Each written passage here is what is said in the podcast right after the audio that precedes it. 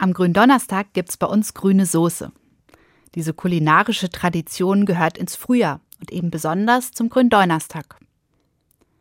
Aber was hat grüne Soße mit Jesus zu tun? Gründonnerstag ist eine Erinnerung an das letzte Abendmahl von Jesus. Da gab es aber andere Speisen.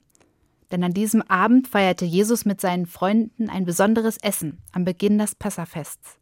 Das Sedermahl. Jüdinnen und Juden haben es gerade letzten Sonntag wieder gefeiert.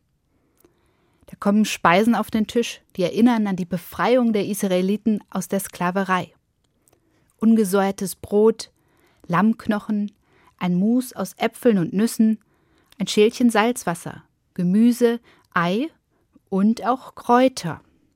Eher bittere Kräuter. Sie erinnern an die Bitterkeit in der ägyptischen Sklaverei vor allem aber daran, dass Gott sein Volk aus der Bitterkeit befreit hat.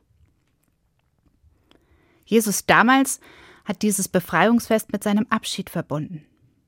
Jesus setzt ein Hoffnungszeichen.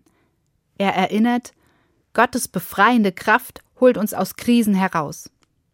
Juden und Christen stehen gemeinsam in dieser langen Linie des Vertrauens auf Gott, der befreit. Gott macht frei von allem, was knechtet. Auch in der grünen Soße sind viele Kräuter. Für mich hat sie einen hoffnungsvollen Beigeschmack.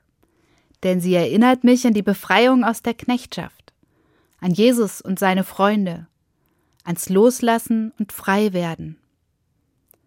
Befreiung brauchen wir immer noch. Danach sehne ich mich im Moment am meisten. Ich will endlich wieder frei sein, andere umarmen und gemeinsam singen. Deshalb will ich sie hochhalten die Hoffnung auf Befreiung. Auch beim grüne Soße essen.